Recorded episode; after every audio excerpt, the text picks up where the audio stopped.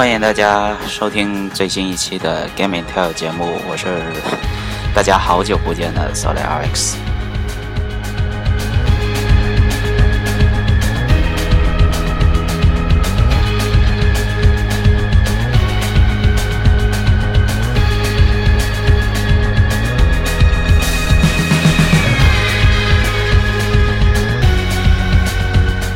那么，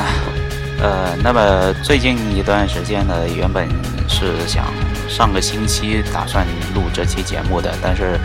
呃，后面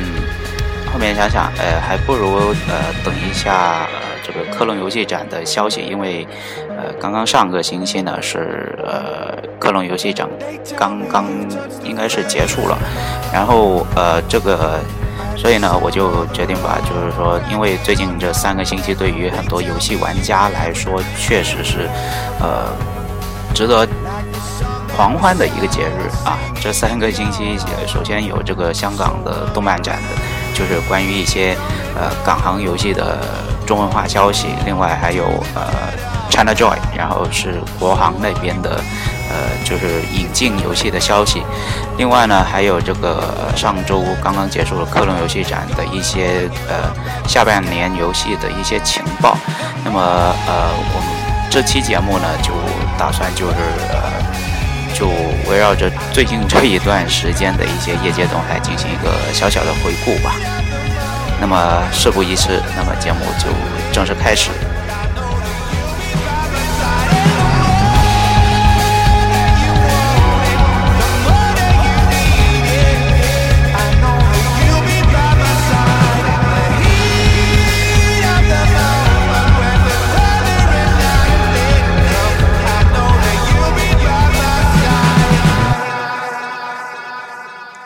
那么一三结束之后，踏入七月份的呃消息也不算是太多。那么主要也是围绕着两件事情，一个呢就是小岛秀夫跟卡拉米之间那点呃爱恨情仇啊啊就呃剪不断理还乱啊，对吧？呃，说句老实话，其实这个这个事情从今年三月份闹到现在为止，其实。呃，也是跟这个 Konami 本身集团自己自己想试图就是转型做那个呃其他的，比方说像 Konami 的一些呃健康体育产业啊，还有手游这方面的一些呃进行一个改组，但是不太理解为什么 Konami 就就是说原本转型转型你好好转，人家就是。呃，没啥事也不闹事，对吧？啊，不闹事的话，反而反而会，呃，对双方来说更好。但是不知道是什么原因就闹别扭，然后然后呢，就惹得玩家几乎是全部全部都是声讨科拉米，甚至连呃像甚至像这次克隆游戏展上面呃那个 Game Informer 的其中一位编辑还。特意是用了一个呃小纸片写上了呃 Hideo Kojima Games 这个这几段文字，然后就直接贴在了那个 Konami 的那个 Metal Gear Solid Five Phantom Pain，就是《枪龙谍影五：幻痛》的那个巨大的那个海报当中啊。呃，虽然说真的很难理解为什么 Konami 会会选择这。这样的一个闹剧的方式来收场，确实是让人很难理解。呃，那么其实，在七月份的时候呢，呃，还有一些就是跟小岛修复共事过的一些呃一些工作上的朋友，比方说像呃日方的声优啊，还有一些就是负责音乐那方面的一些同事呢，也是也是不停的。大吐苦水，就是关于这个 Konami，这呃，在今年年初开始就是进行一个员工的严格管理，呃，你看像那个什么电邮啊，还有呃那些呃外出工作的一些条件呢，也是受到各各种各样的限制，甚至连员工是没有办法没有办法接上网络，连那个。联络的电邮的那个邮箱呢，也是要被收回。那不知道卡拉米究竟是要搞哪一出了啊？真的是很难说。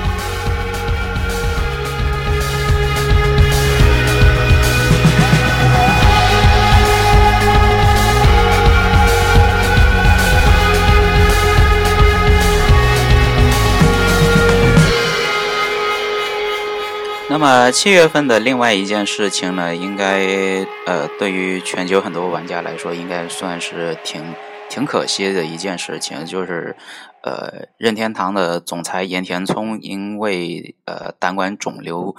病情恶化，呃，于呃七月十三号，应该应该实际上他去世的时间是在七月十一号的呃早上时候去世，那么享年五十五岁。那么至于这个消呃，最终任天堂官方的这个讣告呢，应该是在呃七月十三号，也就是呃那个时候应该是星期一吧。星期一的时候呢，就呃正式呃在那个日本的一些呃比方说呃读卖新闻啊，还有朝日新闻这样的一些呃。非常呃主流主流的报章媒体上呢，也是发表了这个讣告。当初呃，我当天早上一般星期一的话，肯定都是呃大家都是呃上班啊，然后吃早餐的时候呃，然后我自己顺顺便刷刷微博。结果呢呃，微博上面有七八位的好呃七八位的朋友，比方说像小光啊，他们这些呃也是在。呃，不停的刷这个呃岩田聪去世的消息，当时我也我也觉得这真这真实性是不是不靠谱？但是后来看到呃什么读卖新闻呐、朝日新闻那些，甚至连连那个普告的那个官方的那个那个模板，我我也看过，应该后来我才慢慢知道这个事情已经是成为了现实，不可挽回。确实，呃那一天。虽然说我我本身对任天堂也是，呃，也是有点颇有微词的，但是说句老实话，就是说，突然间你经常抱怨的一个人，突然间就消失在这个世界上，嗯，确实也是让人有点难受。毕竟岩田聪他呃，从二零零二年。呃，到现在为止，应该是执掌这个任天堂已经有十三年的时间了。在这十三年里面呢，也是呃曾经辉煌过，也曾经也也经历着像现在这样的一个转型的困境。现在呃，目前就是任天堂呃总裁的那个职务呢，现在目前是由这个呃。好像有一呃叫竹内玄阳，还有还有一个是宫本茂啊，就这两个人是分别代呃代替这个岩田聪呃履履行这个所谓叫呃代理社长的职务。那呃因为这个任天堂的股东大会应该是在呃岩田聪去世之前，应该是六七月份的时候就已经呃搞搞过了一次，那应该可能明年的时候才会呃。应该股东大会的时候可能会再重新选任这个任天堂的这个新一代的掌门人。那目前为止呢，现在呃，像这个之前合作过的那个日本最大的手游运营商 DNA 呢，也是呃也是谈到这个 NX 的这个事情了。他说呃，并不因为这个岩田聪的去世而停止这个这个 NX 新。新的任天堂主机的这样的一个开发的计划，并且呢，它也是呃向媒体宣称，就是说呃，目前这个 NX 的新主机呢开发非常顺利，呃，应该可能会在呃东京电玩节的时候呢，可能可能会有一些消息透露。呃，不管怎么说吧，呃，岩田聪也是也也算是见证过任天堂，就是说。呃，蓝海战略的一个成功，当然也因为蓝海战略的成功，也也使得任天堂自身的这个缺陷呢是慢慢慢慢的给暴露出来，这确实是没有办法啊。那也只能说，呃，任天堂现在岩田聪去世之后，任天堂要怎样去继续把呃他之前所做过的事情继续走下去，或者是呃。要进行一个全新的改革，然后让任天堂重新重回这个全球游戏业界的这个呃名声，确实是呃摆在现在来说，也是一个非常非常大的一个难题。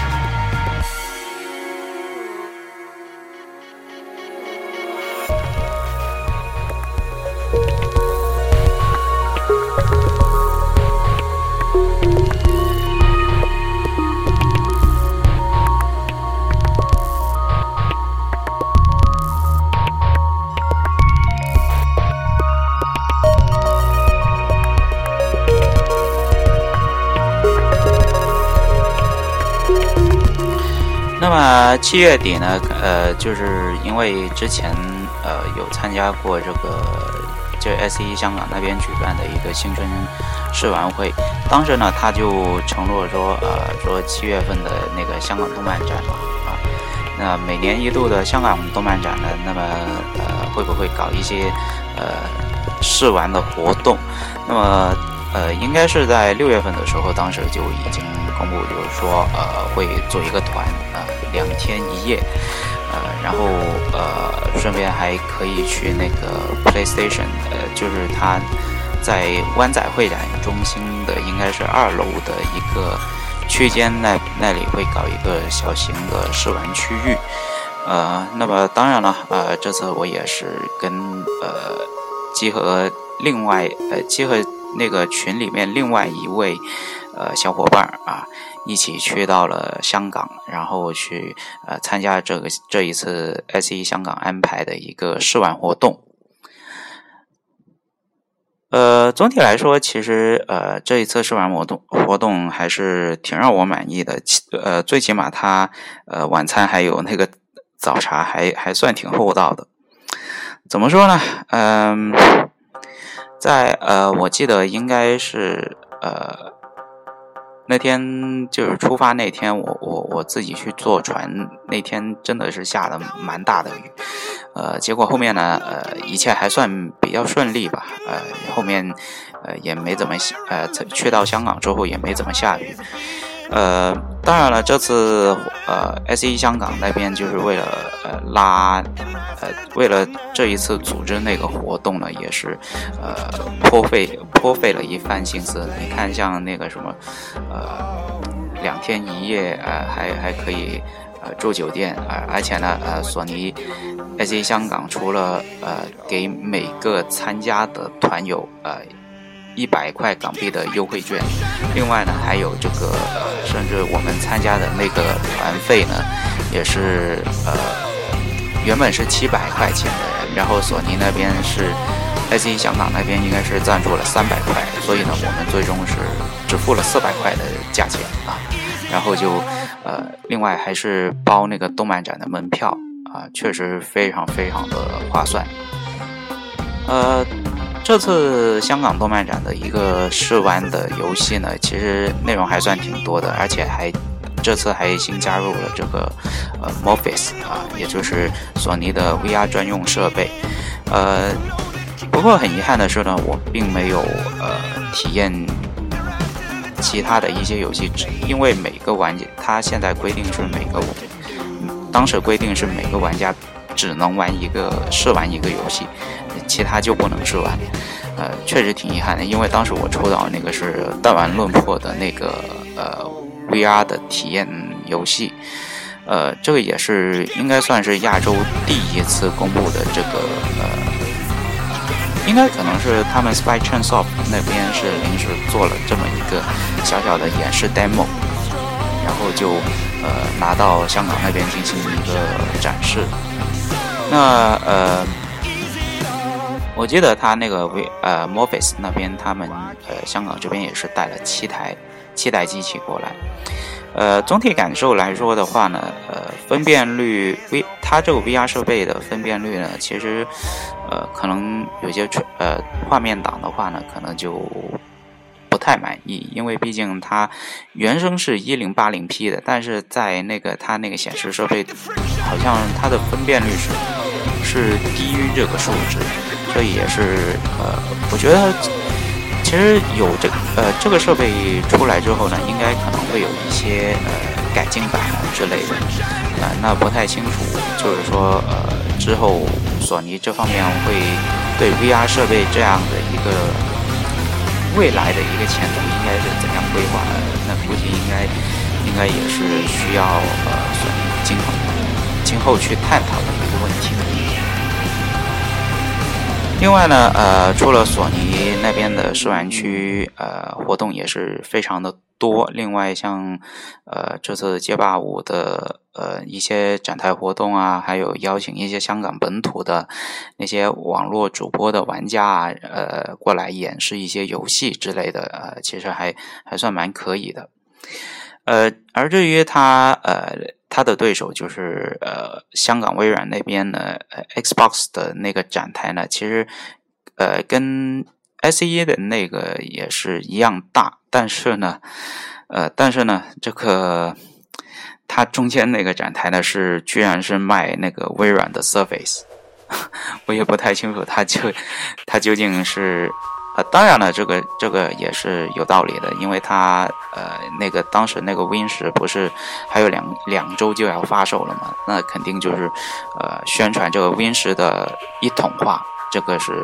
呃微软的一个非常重要的战略。呃，据消息称呢，呃就是克隆之后呢，应该是要到十。十一月份，Xbox One 的用户呢才可以，呃，拿到这个呃 Win 十版本的 Xbox One 的一个全新的界面。那估计呃大家呃喜欢呃 Xbox One 的玩家呢，应该应该可以去尽早尽早 看看能不能适应这个全新的 UI。我反正我看着觉得呃稍稍理顺了不少，确实是。而且我现在用的那个笔记本呢，现在也已经升到了那个 Windows 十。呃，怎么说呢？它，我我觉得它那个 Windows 十有点故意。为什么这么说呢？因为我是从那个八点一的版本是升级，就是保留之前我八点一使用的原文件。但是呢，后面发现呢，很多的应用都呃无法使用，甚至是呃。有时候我的桌面会出现那种闪退的那个现象，最后也是没有办法了，只能重置，把 Win 八点一给抹掉，直接直接是完完全全的升进到呃 Windows 十，现在用起来还算好很多啊，后面还有很多软件要安装，哎，真是所以老实话，这个我不知道微软是不是故意这样设计出来的，确实是啊。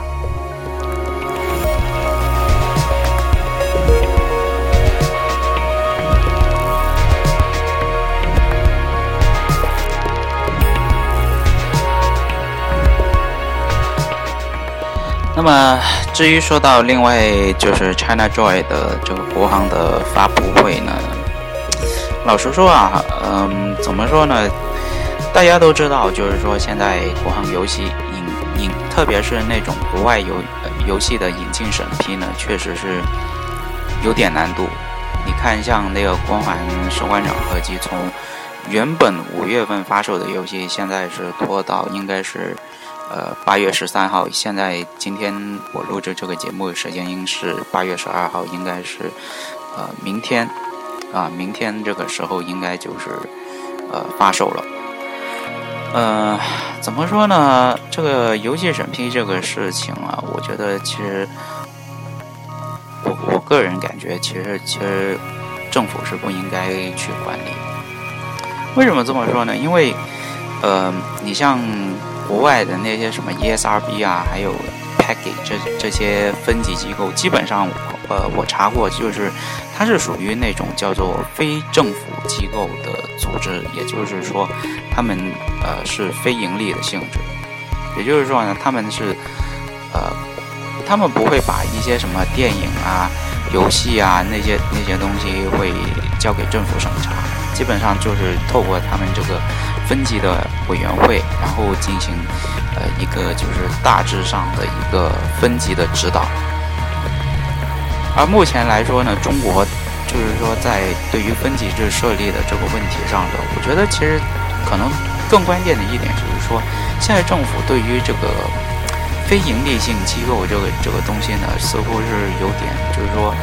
呃想管，但是呢又管的要又怕管得严。啊，管得太宽呢，民众又有抱怨的声音，所以呢，哎，说句老实话，就是说，分级就是如果真的要想在中国执行的话，我觉得首先素质得提高，确实是。呃，当然了，呃，说回这一次的那个呃国行的发布会呢，就是呃这次国产游戏还是占据了大多数啊，当然了，呃也有一些。应该可以尽快审批，而且还可以快速发售的一些游戏，比方说像街霸五啊、啊 Warframe 啊，还有这个呃风之旅人啊风之旅人》还有这个变形金刚，呃，这个白金工作室的那个作品。嗯，总体来说，其实内容也是意料之中啊，但是呢，呃，惊喜也是说不上，因为毕竟现在，呃，索尼那边的策略，呃，索尼中国那边的策略呢，就是尽快把一些，呃，能够快速过审，而且还能够呃顺利的卖出，把游戏卖出去的一些游戏呢，就作为优先事项，对吧？呃，毕竟你说 S E 中国这次就是花下这么大的血本，而且还专专门成立一个呃分公司，那确实是也是蛮辛苦的，所以只能说，呃，天天五人也也是要加把劲啊。那相反呢，Xbox One 那边呢也是呃去特意为了这个光环士官长合集呢，也是搞了一个呃光环之夜的活动啊。那基本上全程就是跟光环也是呃光环的主题是八九不离十，甚至呢还请了那个三四三工作室的一呃一个呃负责人，还有这个呃微软的 Xbox One 的主管部门的老大 Philip Spencer 呢，也是来到。中国的 China Joy 呢，呃，跟玩家进行一个互动，呃，其实说句老实话，就是从现场来看，我觉得，我不知道微软中国是不是对公关这方面确实是不太重视，或者是说微软整个部门感觉好像，感觉好像对于宣传这一这一个东西好像也不怎么重视，确实挺遗憾的。不管怎么说，现在呃，像国行的游戏基本上就定了是这么多，那估计呃，不知道接下来就是说呃，会不会有一些游戏会突然间出现在呃这国行主机的那个网络商店的下载名单呢？也说不定啊。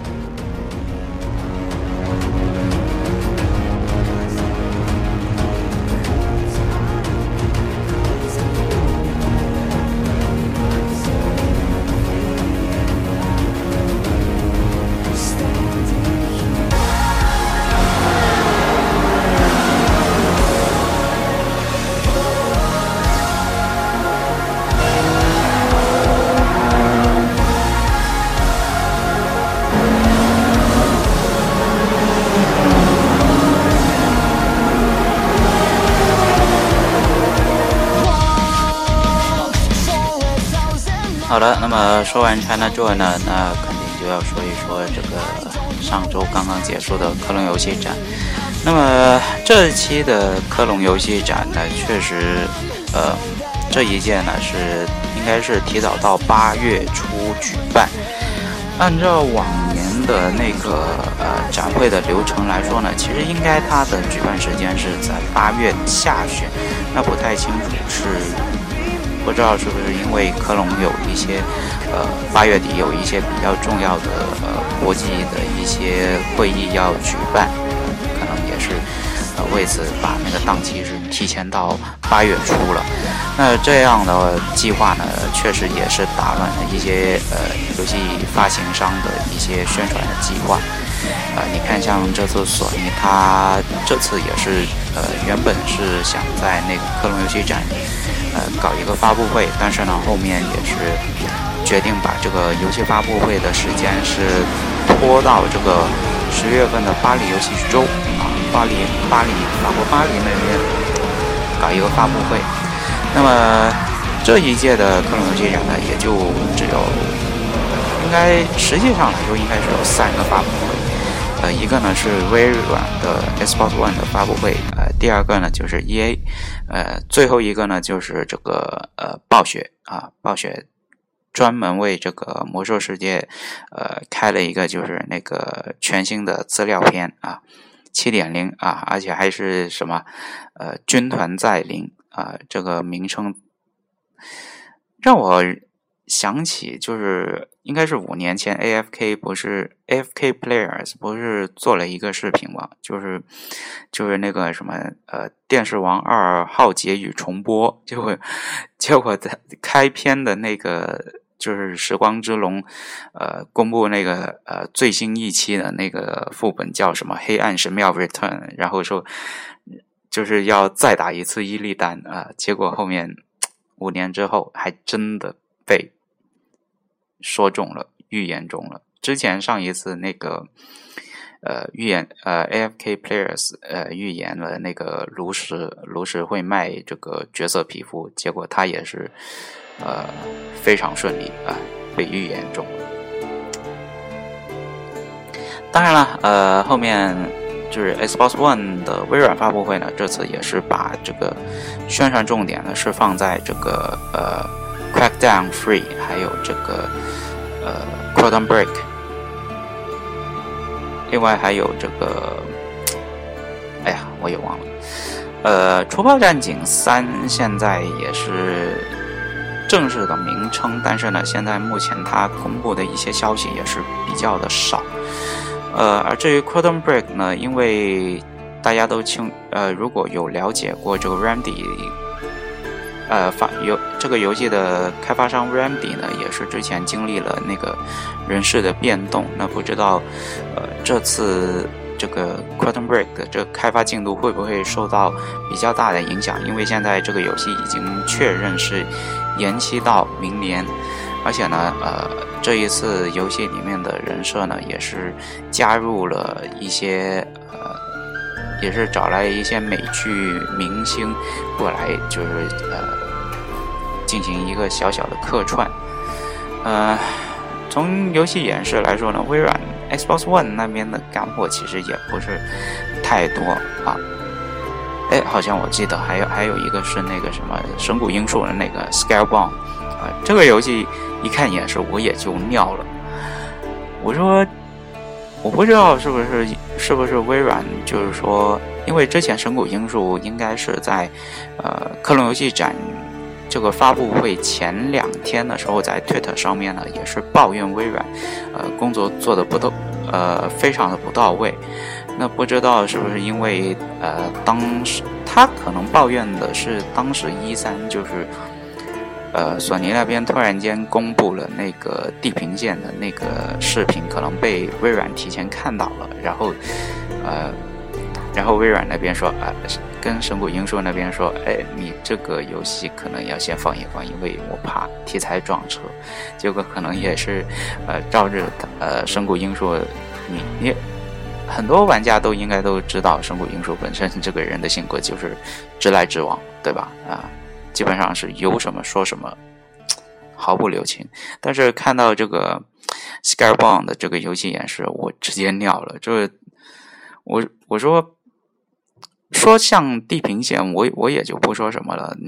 你把这个怪物猎人的这这一套东西都强加在里面，而且还要加一个所谓什么叫 RPG 的这个要素在里面。说句老实话，我觉得违和感还是太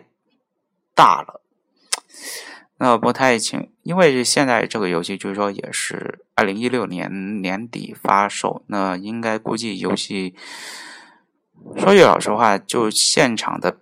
反应来说，确实也不怎么样。说句老实话，就也就只是一些呃很礼貌性的一些掌声回回回就算了。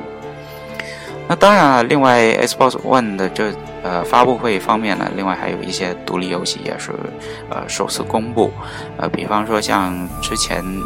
呃那个前 BioShock 的那个开发商呃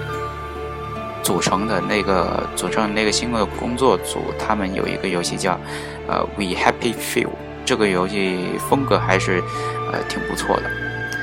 呃，当然了，另外有一。呃，还有一些其他的独立游戏，我也是忘了，因为他这次公布的独立游戏数量还是蛮多的，真的。嗯，总体来说，其实我觉得微软今年下半年的话，肯定宣传重点基本上就是呃《光环战争五》啊。当然了，后面在最后微软呃在发布会结束的时候，还特意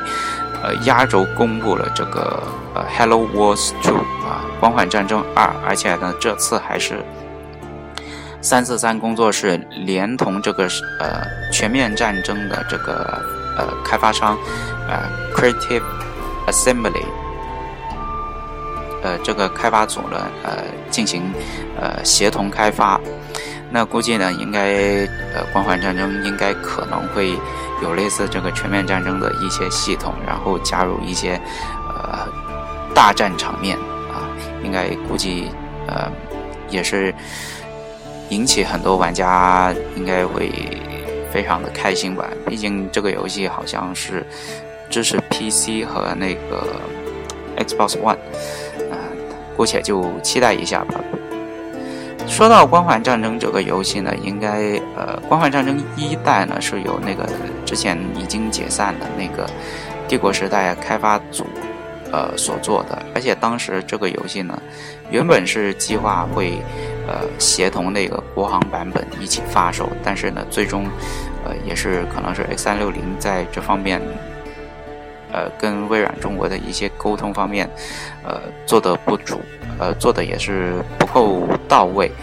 而且当时游戏机还没有解禁，所以呢，最终那个《光汉战争》的那个国行版最终也是，呃，没能面世。其实这个游戏已经是做完的了，但是很可惜啊，最终还是，呃，只我们也只能在呃一些视频资料里面才能找到这个当时他们努力的成果。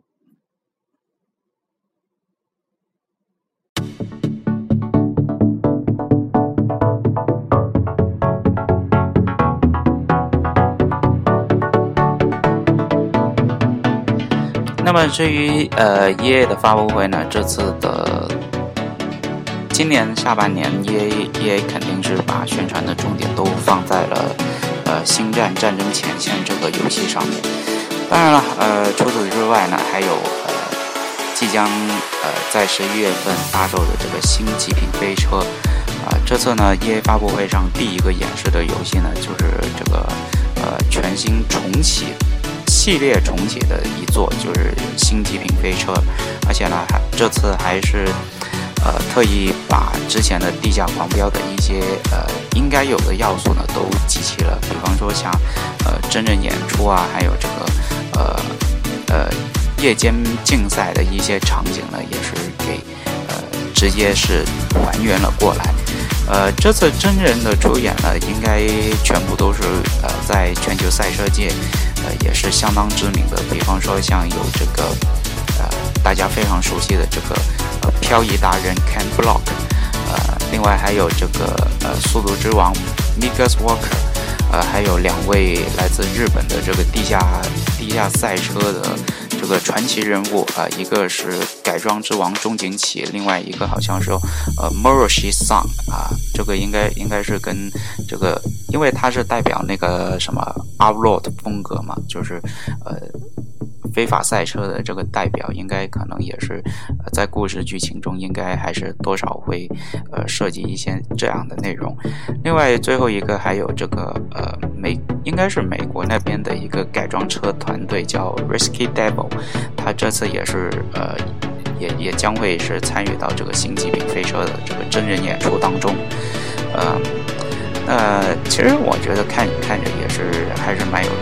还是蛮感兴趣的，也也是挺想买的。发售日呢，应该是锁定在这个十一，应该我记得好像是十月中旬吧，啊，因为十一月应该十一月中旬呢，就是那个星战的战争前线发售。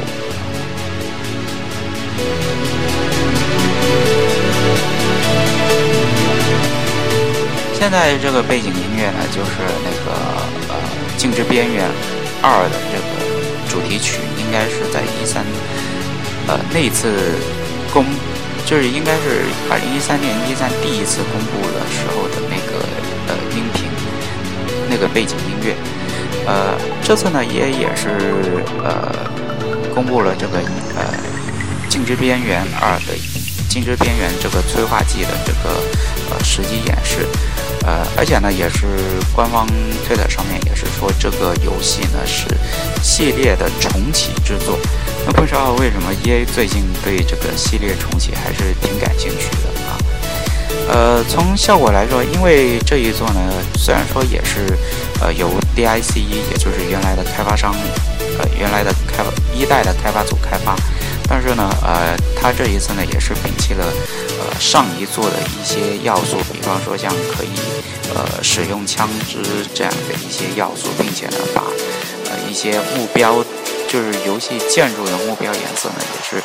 进行更加的细化的标识，所以呢，呃，而且呢还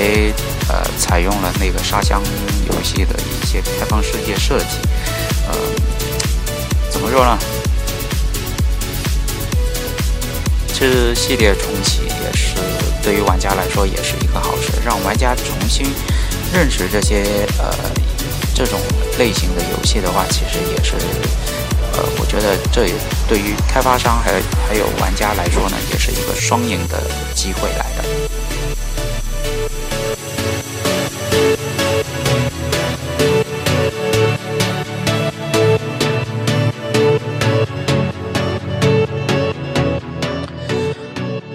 啊，那么说完这些之后呢，那肯定接下来就是，呃，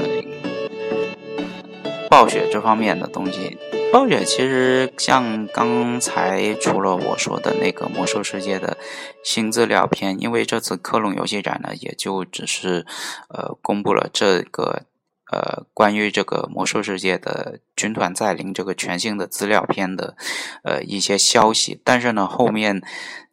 就没有任何直播，就比方说像，呃，七月二十二号《炉石传说》啊，也是呃公布了全新的这个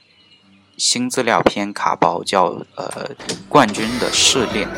呃，英文名叫 The Grand Tournament。那么呃，我其实我更喜欢台服那边的翻译，就叫做银白联赛啊，因为当初他的这个。呃，官方的翻译就就叫这个名字。你你说冠军的试炼，我说 The Grand Tournament 呢，里面这三个单词哪有一个是跟冠军和试炼有有任何的关系呢？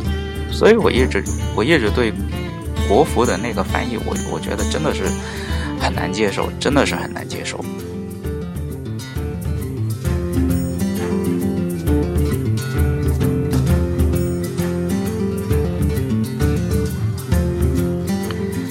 那么像上一次那个地精大战侏儒的那个资料片卡包一样，这次呢，呃，冠军的试炼呢也是，呃，提供了一百三十二张的卡牌，而目前，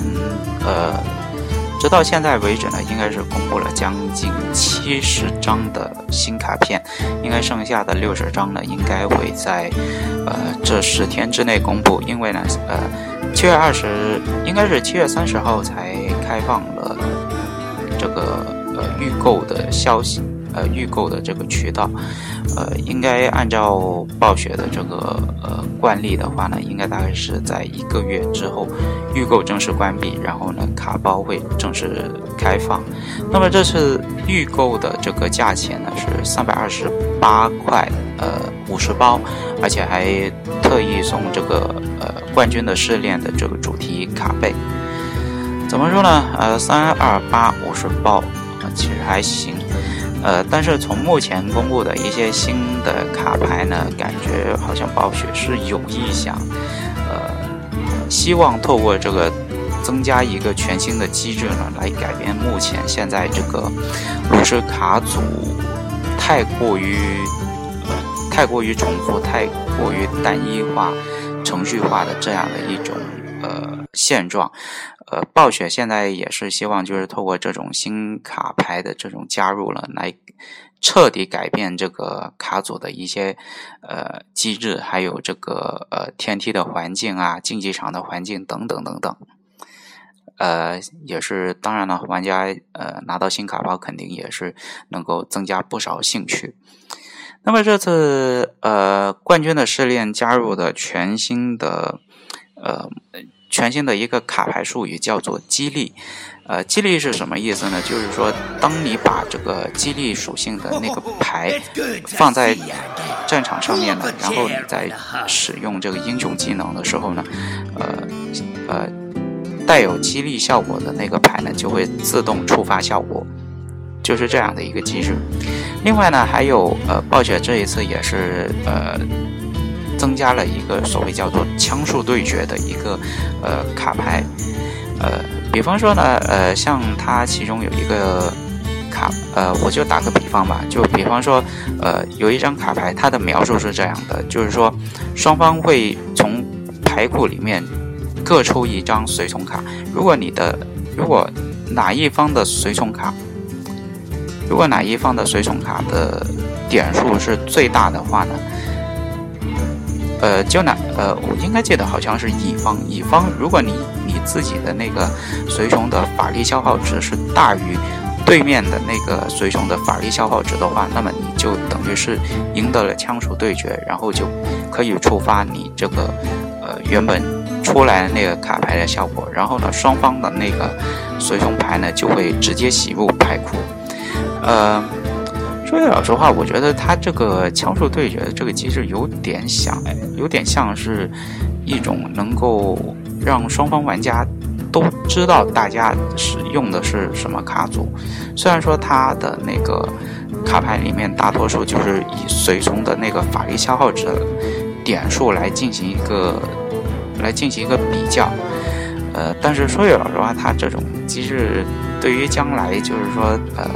天梯的卡组还是竞技场的卡组，呃，竞技场的卡组肯定多少也是会有一些影响，但是天梯就比较难说，因为天梯，如果你说你是一个就是经常打炉石就是天梯模式的一些玩家来说呢，那你肯定希望是，呃，要有一些呃更加能稳定发挥的一些卡组来，呃使来进行使用。目前呢，嗯。应该我记得今天今天我刚看到那个，他们准备下一期公布的是呃两张职业的专属卡牌，一个是法师，一个是战士，而且呢战士也是大家呃可能玩过魔兽世界的人都应该知道，这个是他的这个头像就是瓦利安啊瓦利安战士，战士的职业成卡那不太清楚，应该因为现在他暴雪其实。这一次对于炉石的这个卡卡包的宣传还是做的非常的聪明。你比方说像以往就是上一次那个地精大战侏儒的时候，他们基本上都只能靠官方网站，官方网站，然后依赖网友的投票，投票之后呢，然后就公布这个呃哪个哪个网友呃把这个票数。最多的那个卡牌就会抢先公布，而现在呢，暴雪就学乖了啊！不仅仅是网站，不仅仅是网站投票，而且还还有什么像我之前刚说的那个呃推特的转发啊，如果转发量达到百分之一百的话呢，他们就会立刻公布这两张牌的呃具体的效果。另外还有他把一些卡牌也是分配给了像呃全球的一些呃炉石的专业玩家。比方说像 Amas 啊，还有小鱼大仙人，他们自己也是拿到一些，呃，他们也可以在直播当中呢是公布自己的一些卡牌。比方说像应该是昨天像，呃，中国那边有一些节目，呃，比方说呃像那个什么最强竞技场啊，还有那个。还有那个什么呃一些什么中美比赛呃中美对抗赛中美对抗赛那个时候就是呃也是公布了一些新的卡牌，反正公布的卡牌的方式是非常非常的多，呃也当然也证明了暴雪就是说他现在对于游戏宣传这方面工作其实也是不拘泥于形式啊这一点其实我觉得也是。挺值得国内的一些游戏厂家学习的。当然，国内国内游戏开发商、开发工作室那边，其实我觉得最重要的还是要说句老实话，我我我觉得他们其实最最迫切要学习的就是对于制作游戏的态度。你像之前那个什么《仙剑六》那那个事件也是闹得挺大的嘛，就是优化不足，然后呢。接受采访的时候呢，制作方也是大吐苦水啊，说什么，呃，引擎呃电脑更新换代啦，像还有什么，呃，人员跳槽啊，跳动太大啊，啊，而且招那个什么虚幻引擎做虚幻引擎的那些那些人要求太高之类的，我觉得都这根本不是什么根本不是什么借口。你就算把它当做是借口的话，你为什么不把这个游戏完完整整的做好，然后再呈现给所有的玩家，让玩家都觉得买你这个游戏是有情怀的？你现在这个情情怀已经是当成了一个贬义词，我觉得真，我觉得这个问题，我我我觉得对于现在很多很多呃现在的国产游戏开发商，我觉得如果你真的想要设再次涉足那个单机游戏的领域，哪怕是像现在国行主机，我觉得其实现在最重要的是一定要端正态度。一定要端正态度，你你没有态度的话，人家人家的不信任票很快就投到你身上，你的游戏卖不出去，你到时候哭哭都来不及，真的，这是这是我发自肺腑的真心话。你像之前那个那个雨雪蜃楼那个影之刃的这个 bug 的补丁事件。拖了两个星期才把才把这个补丁给做出来，我觉得你这个你这个东西，你这个你这个所谓什么叫呃，在游戏的升级升级菜单中会出现一定几率的死机，而且是百分之百的。我觉得你，我觉得制作团队是不应该出现这种失误的，这是不应该的。如果你放在国外的游戏，它是绝对不允许有这种。情况出现的，所以我觉得国内的游戏发行商真的，如果你真的想再涉足这个单机游戏领域的话，我觉得首先第一个，你必须要端正态度，哪怕你觉得这个游戏三四年都可能出不来，我都觉得你一定要把这个游戏做好，把真正的完整的质量好的产品呈现给消费者面前，这才是。你对于这个游戏游戏的工作的一个游戏制作的这个一个真正意义上的回报，真的。